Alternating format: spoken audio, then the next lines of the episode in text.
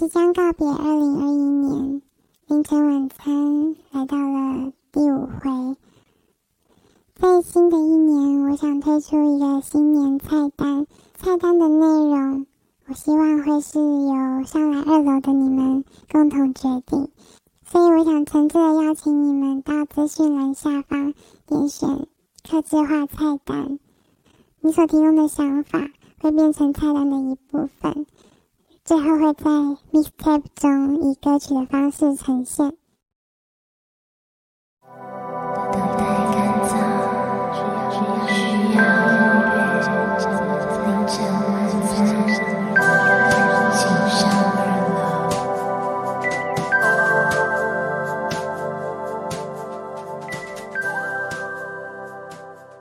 虽然二零二一年我看的表演并不多，但我可以很肯定的说，我参与了一场今年最棒的演出，也有可能是我近年来看到的最棒的一场表演，那就是台湾的乐团非人物种三月份在 The Wall Live House 所办的一个专场。我还是一只狗，我为他们写了一篇专场的记录吧。只是一个简短的感想。眼前的非人物种还跟着这个星球稳定的运转着。听到离开的意义及沉默这样的歌，在新的时代中仍毫无破绽的诞生，多么振奋人心！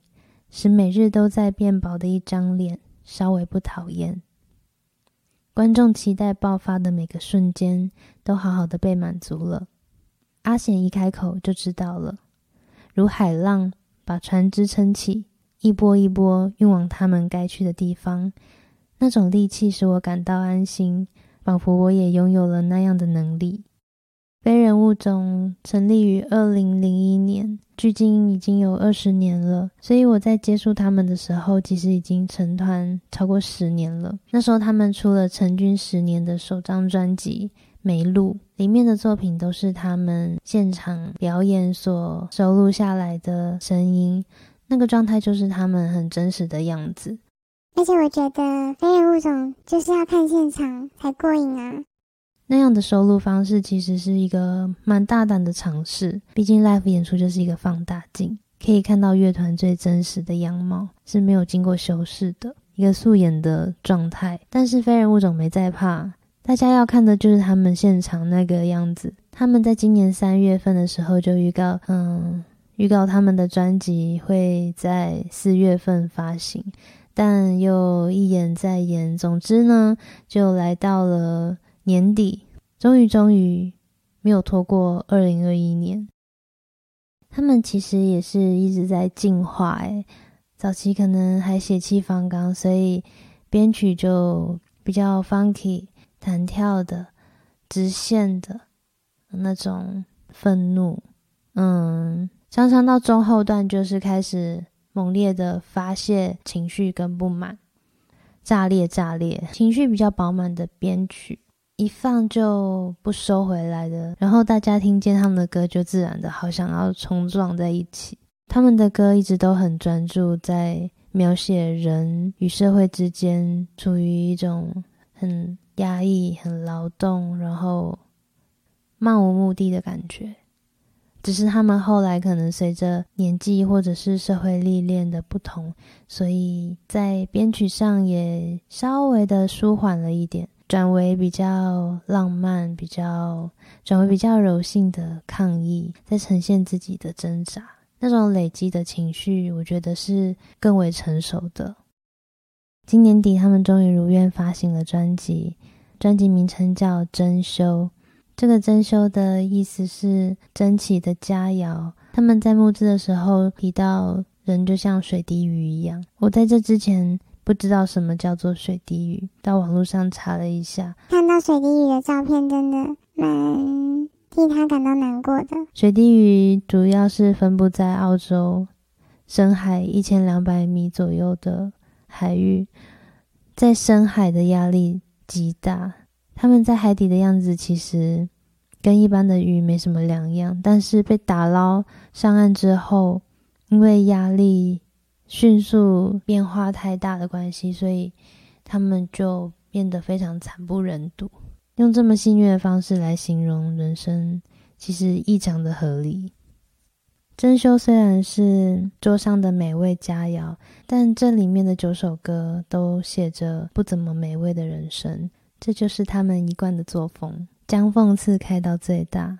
飞人物种不是一个需要被神化的偶像团体，他们也不是一个需要文艺字眼去描绘的乐团。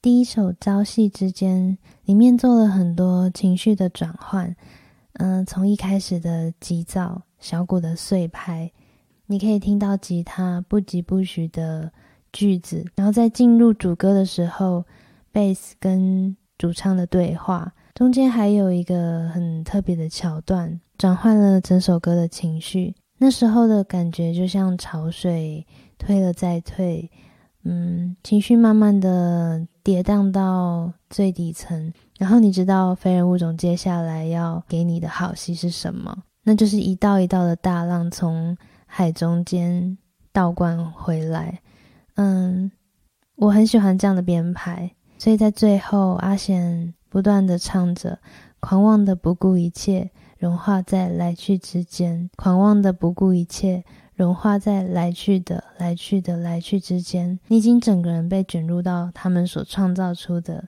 深海的那个空间里面了。根本就不需要挣扎，好像那个地方就是你该去的地方。第二首《离开的意义》，我觉得很像是之前他们的一首歌《摆渡人》的二点零，在歌曲的前半段就单刀直入所要表达的情绪，嗯，所以到中间慢下来的时候，又切换成一个很明亮的，好像在讲一个生活。在说明自己的生活，我没有办法精准的分析主唱郑光显他所写的每一个字句真正的含义，但是你光是听歌词，听他的语气，大概可以抓到这首歌的样貌。嗯，真的蛮像我在听《摆渡人》的感觉。我很喜欢主唱阿贤写的词，他从来不用华丽的字眼，他总是用最平铺直述的。口吻去带出最具诗意的词，这样的东西真的很迷人，而且也是最诚实的。然后离开的意义这首歌，在听完之后，嗯，会很忧郁，似乎可以明白他他说的那种选择是什么。纵然危险，还是一样想念，在这个城市里面，只想要一张清楚的脸。这是《异乡》的其中一段歌词。十年前的《异乡》版本其实是非常弹跳、非常率性的。二零二一年收录在珍馐的《异乡》是重新编曲过的版本，跟后期的《非人物种》做出了一个很明显的差异，也就是前面所说的那种弹跳感消失了。取而代之的是一个看起来很沉稳、看起来很有条理的，在重新思索自己的人生，走到现在还在思考同一件事情。这个版本我也很喜欢，整个 grooving 非常的圆滑，然后我觉得更能完全展现此时此刻非人物种在这个年代的样貌。美罗这首歌的节奏很明快，相对前面几首歌是比较有年轻唱法，也比较接近早期在做朋克音乐那种玩世不恭，然后百无聊赖的语气。可是里面在诉说的内容一样是人生的辛酸，一样是充满无力感的。这首《老妖精》是由贝斯手。哇塞所写的也是由他来演唱，他的风格跟阿贤写的不太一样。连续两首都是用台语创作，都是在讲失望跟落空。老妖精这首歌很酷，好喜欢。嗯，它很明确的在营造出一个氛围，是诡谲的美梦。如果你去搜寻这首歌的 MV，对整首歌的概念可能会更明朗。嗯，但也有可能不会，因为因为这支 MV 实在太猎奇了，很像是七零年代在深夜的电影台会看到的那种呃 B 级恐怖港片，每次看完都有一种很强烈的不舒服感，最后就是带着这种感觉上床睡觉。第六首《逼凶》啊，一开始那个充满沙哑的、充满酒嗓的声音，突然让我觉得，嗯，听起来好像伤心欲绝的许正泰在唱台语歌。不过，我不太确定他会不会唱，就是了。这首也是贝斯手布塞的创作。这两首歌接连的听下来，都有一种痴情男子汉的味道。晕船了啦！吉西郎这首歌的编曲，我觉得是之前在非人物种身上比较少看到的元素。这首歌的吉他痛弄得很甜，很干净，好像有那么一点点可以往邓邪后摇的方向走。这样的一首歌，虽然最后没有发展成那个样子，但在九首歌之中，嗯，变成了一个非常特殊的存在。我觉得是蛮令我耳目一新的。这首歌也会让我想到风赖坊的长途电话，那种很醇厚的情感。在非人物种的现场表演当中，一定会有几首歌是可以大家一起恣意的放声大唱。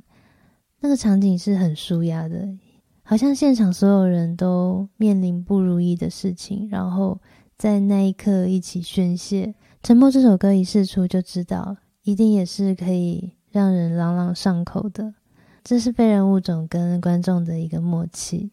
我觉得那是一种共鸣，就是真的这首歌这句歌词唱到了你的心里，逼得你把这样的情绪给反刍出来。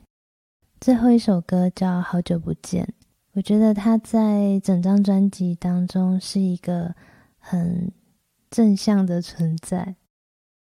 前阵子见了一些好几年没有碰面的老朋友，嗯，在聊天的过程中，知道彼此好像在某一段时间都过得不太好，但是后来幸好也都调试过来了，似乎找到了嗯生活的步调。